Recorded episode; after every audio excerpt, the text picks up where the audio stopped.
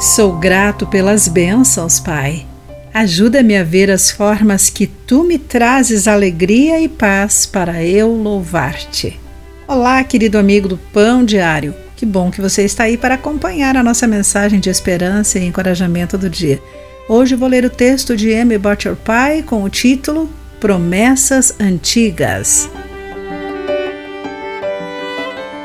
Em 1979, o Dr. Gabriel Berkey e sua equipe descobriram dois pergaminhos de prata em um cemitério fora da cidade velha de Jerusalém. Em 2004, após 25 anos de cuidadosa pesquisa, os estudiosos confirmaram que os manuscritos eram o mais antigo texto bíblico existente, enterrados em 600 a.C acho particularmente tocante os pergaminhos conterem a bênção sacerdotal que Deus queria que seu povo ouvisse. Que o Senhor o abençoe e o proteja. Que o Senhor olhe para você com favor e lhe mostre bondade. De acordo com o livro de Números, capítulo 6, versículos 24 e 25.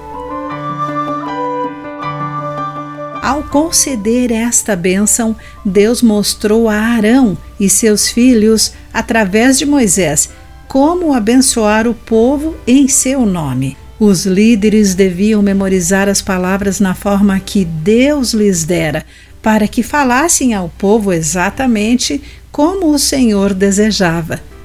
Note como essas palavras enfatizam que Deus é quem abençoa pois duas vezes é dito o Senhor. E quatro vezes usa-se pronome pessoal para refletir o quanto Deus deseja que o seu povo receba o seu amor e favor. Pondere por um momento que os mais antigos fragmentos da Bíblia contam o desejo divino de abençoar. Que lembrança do amor ilimitado de Deus! E como Ele quer estar no relacionamento conosco. Se você se sente longe de Deus hoje, apegue-se firmemente à promessa nestas antigas palavras. Que o Senhor o abençoe e o proteja.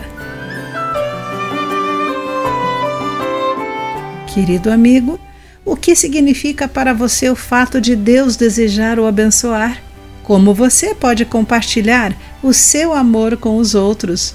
Pense nisso. Aqui foi Clarice Fogaça com a mensagem do dia.